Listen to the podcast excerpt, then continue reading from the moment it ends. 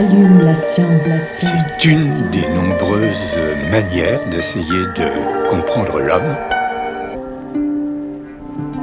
Eh bien, imagine que toute forme de vie sur Terre meurt instantanément et que chaque molécule de ton corps explose à la vitesse de la lumière. Une sorte de, de relativisme absolu. Inversion complète de la charge des protons. La Terre va entendre ces mots. Allume la science.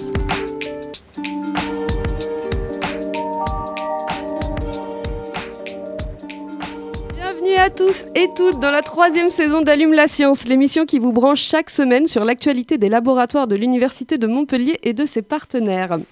Le 30 août, alors que vous terminiez vos derniers verres de Morito et que vous remisiez au placard valises et maillots de bain, le gouvernement promulguait un décret très attendu par les collectivités permettant enfin d'assouplir la réglementation en matière de réutilisation des eaux usées.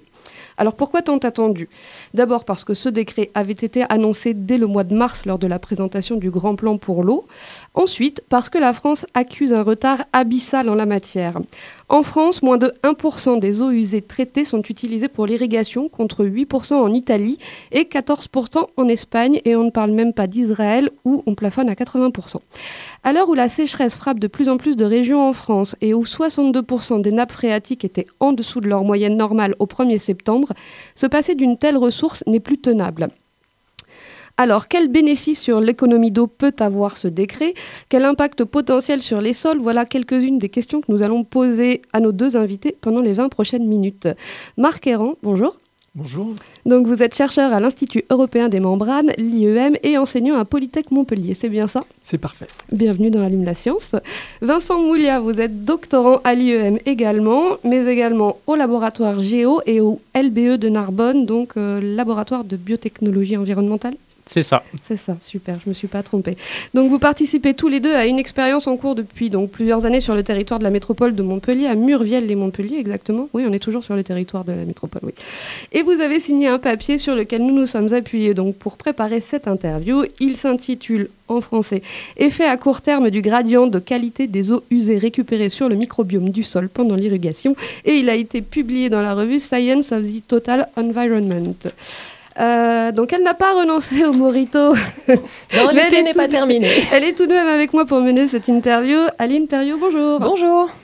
En seconde partie d'émission, nous vous emmenons à l'Institut européen des membranes, justement, et plus précisément à la halle de filtration membranaire. On y revient dans la deuxième partie.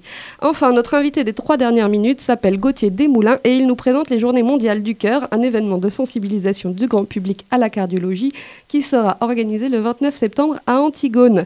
Allume la science, vous avez le programme, c'est parti. Chargement de l'engin terminé. Nous sommes à 0 moins 60 secondes. 59, 58, 57, 56, 55, 54. Alors, on va commencer par un constat, celui du manque d'eau dont on a parlé dans l'introduction et dont on commence à prendre sérieusement conscience en France. Donc, au niveau mondial, quelle est l'activité la plus gourmande en eau et, et éventuellement en France aussi, Vincent Moulia Alors, l'activité la, plus gourmande en eau, ça serait plutôt l'agriculture. Donc en France, on utilise à peu près 50% de l'eau pour l'agriculture et dans le monde, c'est une moyenne qui est aux alentours de 70%. D'accord, donc oui, c'est vraiment un, un poste énorme. Voilà. Alors, Lucie, elle en a parlé dans son intro. Il y a ce nouveau décret qui est entré en vigueur le 30 août et qui va permettre justement d'assouplir les règles de réutilisation des eaux usées en fonction des usages. Donc, concrètement, est-ce que vous pourriez nous expliquer la différence entre les eaux usées, les eaux usées traitées et l'eau du robinet Marc Errand, peut-être? Et je, vais, et je vais juste rajouter un truc. euh, J'ai j'ai pas dit pour l'instant l'irrigation, elle se fait avec quoi comme type d'eau justement? Parmi toutes ces eaux, qu'est-ce qu'on utilise? J'ai pas... Voilà, donc euh, effectivement, on a, différentes qualités d'eau et derrière une qualité d'eau, on va lui associer un usage. Donc l'eau du robinet, bah, c'est une eau qui répond à 64 critères et qui a été qui est analysée en continu. Donc c'est une eau qui mettra, euh, que vous pouvez boire en toute sérénité, surtout en France. hein. c'est vrai que dans certains pays, il faut, il faut éviter de la boire parce qu'on a une qualité bactériologique irréprochable. Donc on risque pas de tomber malade euh, par la maladie qui va arriver le, plus rapidement possible. hein. C'est la, gastro-entérite, c'est des maladies euh, gastriques. hein. Il y a beaucoup de maladies qui sont portées par l'eau. Donc l'eau du, robinet, c'est une eau que vous pouvez boire en toute sérénité, surtout, euh, surtout chez nous. Ensuite, on a les, eaux usées traitées, c'est-à-dire que l'eau, elle arrive fraîche et chlorée à, l'aube de nos robinets et elle repart euh, souillée au fond de, nos- éviers. Et donc les eaux usées traitées, bah, c'est euh, tout ce qu'on rejette d'une habitation. Hein, donc c'est vrai que nous on va parler d'eau grise, euh, salle de bain, cuisine, on va parler euh, d'eau noire, FCS, et on va parler d'eau jaune, tout ce qui urine. Et aujourd'hui tous ces, différents flux sont mélangés et on les évacue loin des villes. hein. On est sur des concepts hygiénistes qui datent du, siècle dernier où les eaux usées étaient sales, il faut les évacuer loin euh, de, nos villes et, bien sûr les traiter avant le rejet naturel. Hein, donc on a des eaux usées brutes hein, qui sortent, de, l'habitat. Et ensuite, on a une station d'épuration. hein. donc aujourd'hui, euh, quasiment toutes les, euh, toutes les villes, bien sûr toutes les villes, mais tous les villages disposent de leur station d'épuration. Donc on a différentes typologies. Euh, L'objectif de la station d'épuration, c'est de répondre aux normes de rejet. Donc on a des rejets sur la matière organique. donc on a des normes sur la, la demande chimique en oxygène. On doit être inférieur à 125 mg par litre. Sur la demande biologique en oxygène, on a aussi des rejets sur les nutriments, l'azote et le phosphore pour éviter d'avoir derrière une eutrophisation. Et c'est vrai que ces normes de rejet et, et- et le fait que euh, en langue d'Oncroussillot, on est beaucoup investi sur les stations d'épuration, eh bien on a beaucoup limité les, la malègue qu'on appelle euh, ici chez Dont nous, parlé, dont, euh, dont les étangs, se- voilà, les, les étangs, il y a des nutriments. les eaux très vertes. Voilà, les- il y a des nutriments, de l'azote et du phosphore. euh, les algues se développent et à un moment donné, bah, le, le sol ne peut plus passer. Les algues décantent, ça fermente. C'est des procès anaérobies, ça sent mauvais. D'accord. Et donc, pour revenir pour l'instant, qu'est-ce qu'on utilise euh, pour, pour arroser les champs Ah ben, vous l'avez dit, en- vous l'avez dit en préambule, hein, on, euh, 1% des eaux usées sont retraitées. Donc on utilise euh, des eaux euh, ou des eaux souterraines ou des eaux de surface. Ah Hein, ouais. donc on, on, on utilise- va puiser directement dans la nappe. quoi. Voilà, dans la, dans la ressource, tout à fait. Et quand on n'a pas de ressources, on, on crée des bassines, mais ça pose aussi la problématique qu'on connaît. Alors, on va rentrer un peu plus dans le détail de votre étude que vous avez donc menée à Murviel et Montpellier, où vous disposez d'une serre au sein même de la station d'épuration. Vous avez donc arrosé des salades avec différents types d'eau usée. Euh, mais pour commencer, Vincent Moulia, est-ce que vous pouvez nous expliquer au départ, c'était quoi le but de cette étude? Alors, le but de cette étude, c'était euh, de, comprendre quel était l'impact sur les communautés euh, bactériennes du sol directement, d'aller chercher des indicateurs de bonne santé du sol, mais également des, indicateurs un peu, un peu plus négatifs pour le sol et potentiellement des, des- des- micro-organismes pathogènes pour, pour rester général. Mais est-ce qu'il y a des risques spécifiques à l'utilisation donc euh, d'eau usée, on va dire humaine? On, sait qu'on utilise notamment euh, bah, du purin, du lisier, des, des, des, produits d'origine animaux dans les champs. Donc pourquoi et quelle différence avec euh, le fait d'utiliser euh, quel risque supplémentaire s'il y en a? Alors, comme, comme le disait Marc, euh, le risque, c'est euh, certaines bactéries qui sont contenues dans ces eaux usées. Donc, on a, on a certains indicateurs qui, euh, plutôt, ça sera les, les usa- usagers agricoles qui pourront être exposés Ah à ce risque-là sanitaire. D'accord. Donc, Mhm. il y a quelques précautions à prendre. Alors, je vais revenir un peu plus précisément sur le protocole. Donc, il y avait huit laitues qui ont été arrosées avec quatre catégories d'eau. Je les liste, après vous me décrirez de quoi il s'agissait. L'eau usée municipale, les eaux usées municipales traitées avec zone humide artificielle aérée, les eaux usées municipales avec bioréacteurs traités avec bioréacteurs à membrane et l'eau du robinet. Qui est-ce qui souhaite me décrire en- en- le- les traitements qu'ont subis ces différentes catégories d'eau? Voilà, donc je vais, je vais vous expliquer un petit peu la, la démarche scientifique. Euh, Aujourd'hui, la réutilisation euh, est, est encadrée, il y a des textes de loi, et c'est vrai que ces textes de loi, ils sont essentiellement basés sur un risque sanitaire. Donc on va se poser la question, euh, bah, est-ce que, l'utilisateur peut tomber malade en utilisant les eaux usées traitées? Donc on, a tout un texte de loi qui est basé sur les risques sanitaires, et, c'est des, choses qui sont assez difficiles à mesurer, du moins qui coûtent cher à, mesurer. Hein, donc on a, je ne vais pas les reprendre, mais on a un indicateur de bactéries euh, global, on a un, indic- un indicateur de bactéries fécales, on va chercher des virus, on va chercher des bactéries sporulées, et du coup il faut faire des mesures, il faut faire des analyses régulièrement. Donc quand on fait de la réutilisation des eaux usées traitées en France, en fonction des usages, on doit faire un certain nombre d'analyses, et aujourd'hui euh, ça pénalise la reuse, parce qu'il y a des analyses, bon, bien sûr en amont il faut faire une demande d'autorisation, souvent ça prend un an, deux ans, euh, il faut le financer, et ensuite il faut faire les analyses. Donc ça le pénalise, et en contrepartie on a beaucoup de ressources en eau.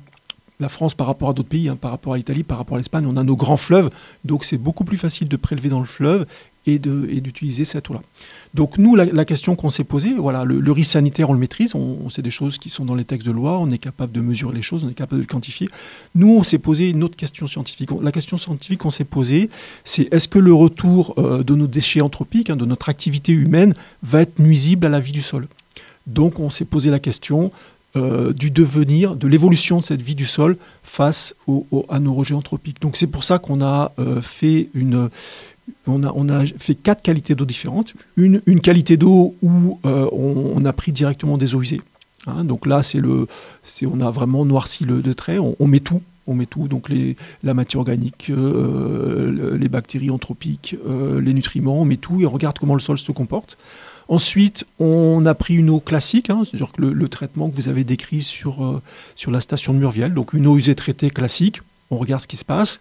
Ensuite, euh, on a enlevé toute la bactérie, hein, donc on a mis une membrane, donc là on enlève toutes les bactéries anthropiques et toutes les bactéries de l'épuration. Donc on met plus que des nutriments et on regarde comment le, sol se comporte.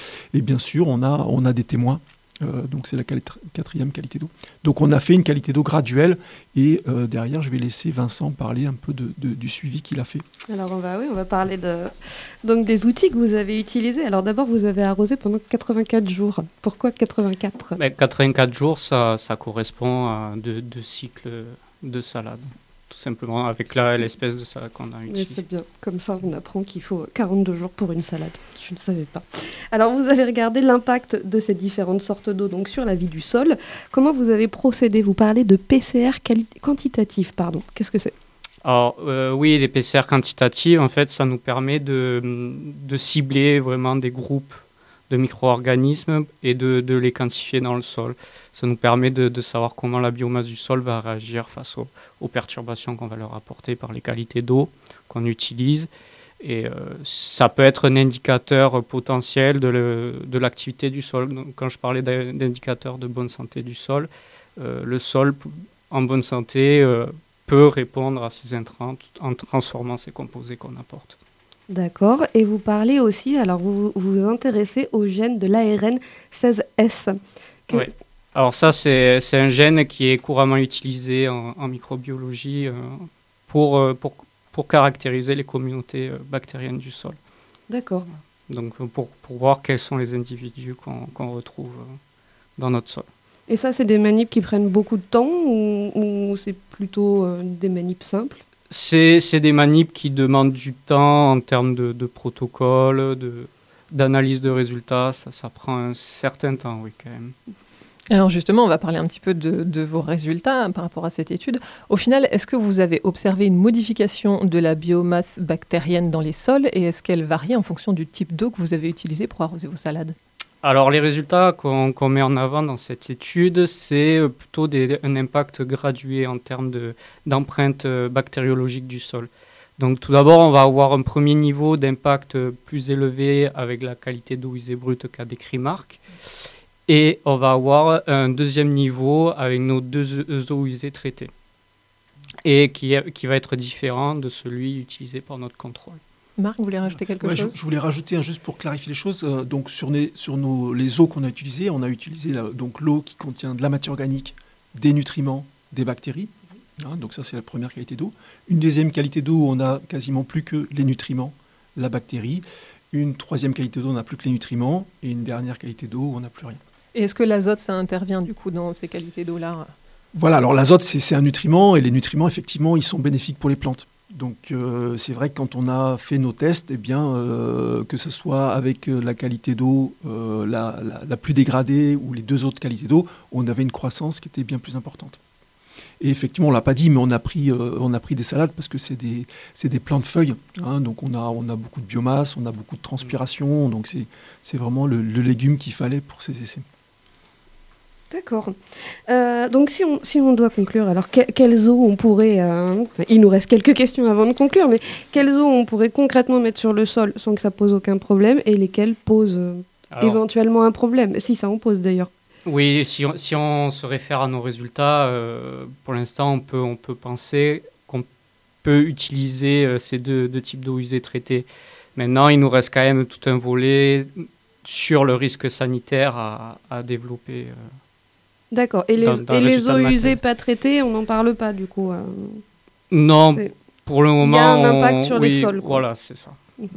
Alors là, justement, on a beaucoup parlé de l'impact sur les sols. Une question quand même sur l'impact sur les salades. Est-ce que vous avez constaté, même bon, si avec huit salades, un, impact de la différence de qualité d'eau, soit du point de vue agronomique en termes de rendement, soit du point de vue sanitaire, même si vous dites qu'il n'y a pas encore tellement de résultats, mais est-ce que ça fait partie des questions que vous allez euh, analyser dans cette étude? Alors, le, le, volet san sanitaire, il a été fait euh, avec la thèse de Kevin Lequette, où ils ont regardé un petit peu. La, première question, c'était est-ce qu'effectivement on a une internalisation des bactéries? Est-ce que les bactéries rentrent dans les plantes? Est-ce que les virus rentrent dans les plantes?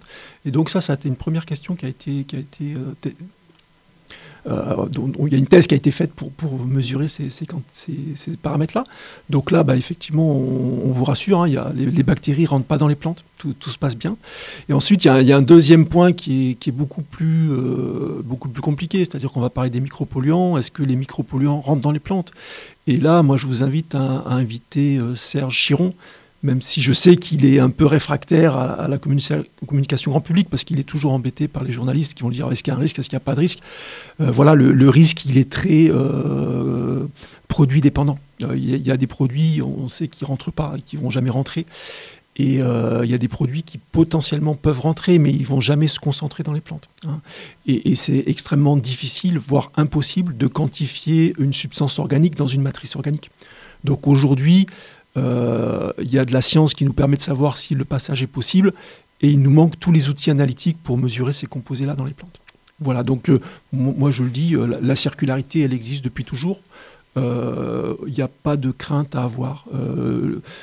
Les, les, les, les, produits qu'on reçoit d'Espagne, qu'on reçoit du Maroc, c'est fait avec des eaux usées traitées. Hein, il n'y a pas de contrôle, il n'y a pas d'études épidémiologiques qui nous, qui nous prouvent le, contraire.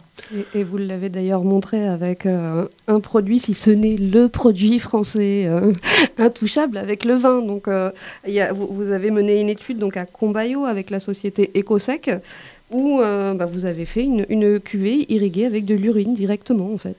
Voilà, donc effectivement, on, on, peut parler comme ça. Donc c'était le, c'était le projet J'irai pisser sur, sur vos vignes, le ouais. projet Valurine.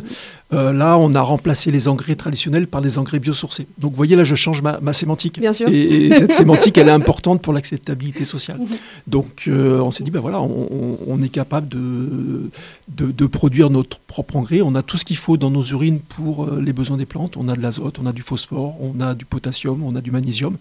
Et donc on, on a fait cet essai-là sur une, parcelle que nous a mis à disposition le, domaine de la Jasse. Euh, on a travaillé deux années consécutives, on a fait des cuvées euh, spéciales. Et effectivement, euh, sur les tests gustatifs, on n'a on rien trouvé. Sur les rendements, on est identique, voire, voire mieux. Et sur les analyses qu'on a faites, on n'a rien trouvé. Donc sur le court terme, on ne voit rien. Et, je crois qu'il y a une analyse qui a été faite, un projet qui s'appelait Rialto, qui a été fait euh, au Narbonne, et ils ont, les mêmes résultats. C'est-à-dire qu'on ne trouve pas euh, dans le vin euh, des, produits indésirables, et ces engrais-là sont bénéfiques par les plantes. Et c'est pour ça que dans le monde de l'agriculture, euh, il y a un retour à 100% des, de, des, déchets d'élevage. Hein, donc c'est bénéfique, et, je pense qu'il faut qu'on regagne en, circularité, et qu'on arrête d'avoir peur d'un peu, de tout.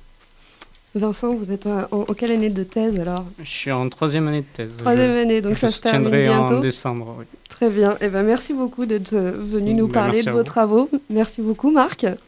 Et, et, revenez quand vous voulez alors hein, pour un prochain papier. On passe maintenant à notre séquence, pardon.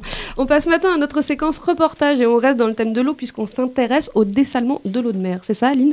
Oui, c'est ça. Et pour l'occasion, nous rediffusons un reportage tourné la saison précédente au laboratoire de nos invités, l'Institut européen des membranes, et plus précisément à la halle de filtration membranaire, un plateau qui permet de mettre en œuvre différentes techniques de filtration opérant de l'échelle paillasse à l'unité pré-industrielle. Et c'est Omar Samari, chercheur post-doctorant à l'IEM, qui nous a montré comment on peut dessaler de l'eau de mer pour en faire de l'eau potable grâce à l'osmose inverse. Bah, je m'appelle Omar Samari. J'ai 30 ans et je suis postdoc à l'Institut européen des membranes et je travaille sur le dessalement de l'eau de mer. Euh, du coup, le premier pilote, c'est un pilote euh, conçu pour le dessalement d'eau de mer. Euh, il faut savoir que pour dessaler l'eau de mer, euh, avec, nos avec la technique que nous on fait l'osmose inverse, c'est la technique la plus répandue dans le marché. C'est la technique de, de, dessalement qui consomme le moins d'énergie. Le but c'est de, de passer l'eau de mer dans un filtre en polymère pour enlever le sel. Euh, l'eau de mer en effet il est, il est, euh, Il contient 35 grammes par litre de sel. Et du coup, pour le dessaler, il y a ce qu'on appelle une pression osmotique. Et du coup, il faut beaucoup de pression pour, pour pouvoir que, en fait, pour que l'eau passe à travers le filtre et qu'il soit filtré. Donc, on monte à des pressions assez énormes, euh, entre 40 et 60 bars. Et du coup, pour, euh, pour pousser l'eau à 60 bars, on a besoin d'une bonne installation. Un pilote se compose d'une pompe qui, elle, fait la poussée de l'eau.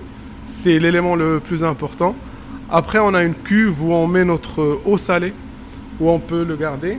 Après, cette cuve-là est liée à un système de refroidissement, parce que lors de la filtration, l'eau, elle peut chauffer avec les frottements, donc il faut vraiment garder une température ambiante sur tout le système pour nous, après, pouvoir faire nos essais. Et après, on a ce qu'on appelle euh, notre cartouche, ou euh, l'endroit où on met notre membrane ou notre filtre pour euh, pouvoir filtrer.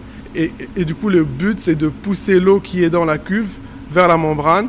Et quand c'est poussé vers la membrane, on a deux sorties. On a une sortie du perméa, qui est le conduit avec lequel on va récupérer le, du coup, le filtrat, l'eau qui est pas salée. Et on a ce qu'on appelle le retour, où nous, on l'appelle le rétentat. Du coup, c'est l'eau qui n'a pas été filtrée et qui doit revenir vers la cuve. Et on fait ça d'une manière euh, perpétuelle jusqu'à ce qu'on filtre euh, ce qu'on a filtré. Et oui, l'entonnoir, elle se trouve en haut de la cuve et on récupère notre perméa ici. Et c'est là où se trouve la membrane à l'intérieur. Et là, le perméa, il sort par là. On peut le récupérer. Et le rétentat, il passe. Et le rétentat, c'est l'eau non filtrée qui passe et qui peut revenir vers la cuve.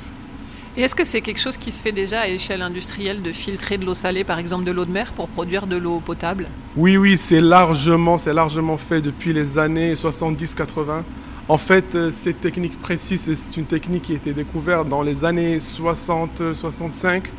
C'était la NASA qui avait fait cette découverte pour pouvoir euh, justement filtrer l'eau dans les stations spatiales. Et après, euh, de fil en aiguille, on a découvert que ces filtres-là, ils pouvaient non seulement filtrer nos eaux salées, mais euh, enfin nos eaux de nos eaux salées, pas le sel, mais avec des saletés du coup. Et du coup, on pouvait aussi filtrer de l'eau salée. Et depuis, il y a beaucoup d'usines qui font ça. En Europe, c'est très répandu en Espagne, surtout en, dans la côte est-sud, dans dans, ben, de, la Catalogne, jusqu'au sud, quoi. Au Portugal aussi.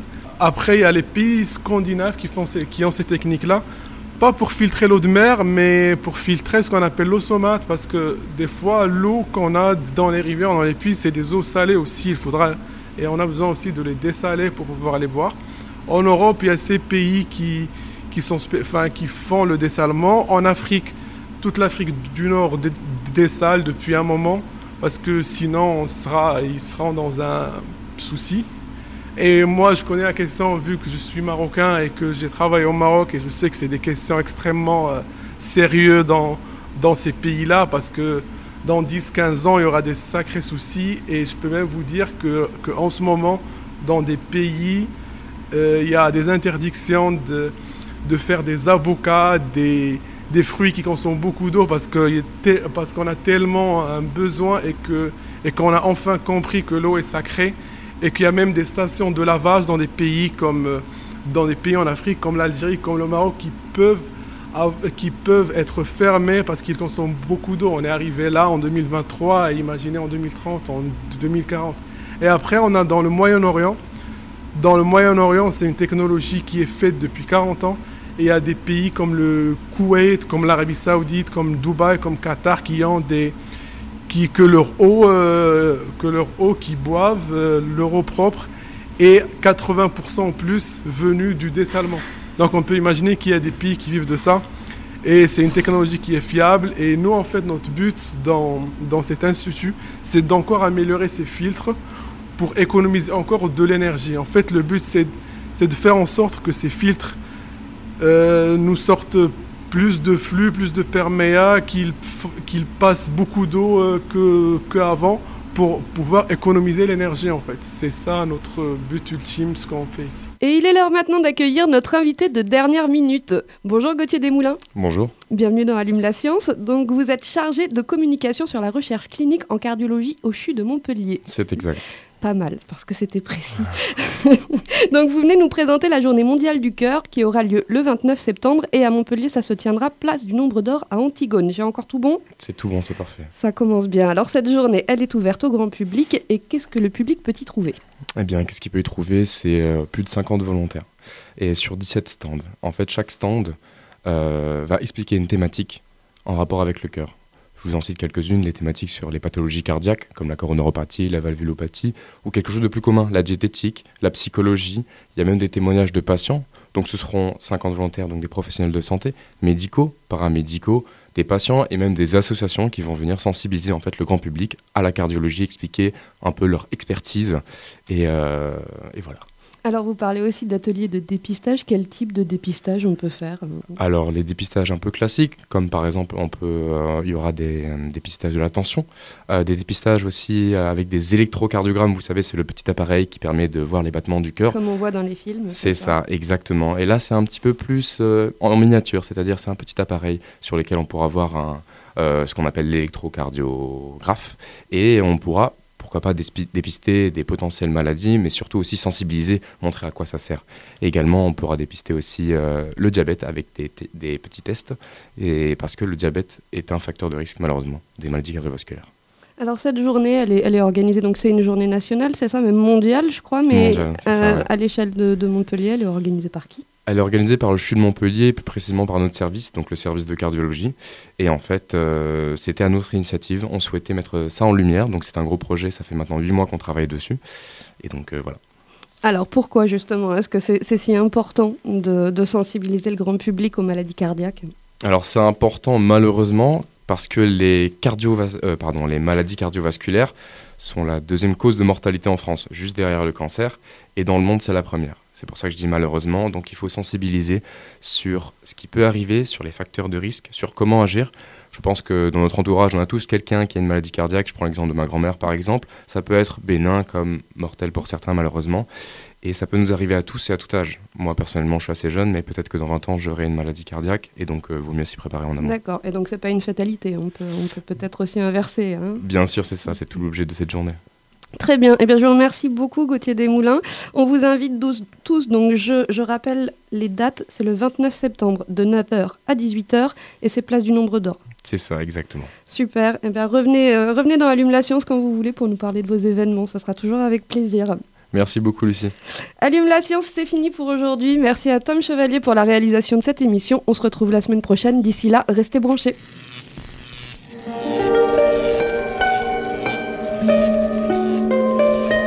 Allume la science. C'est une des nombreuses manières d'essayer de comprendre l'homme.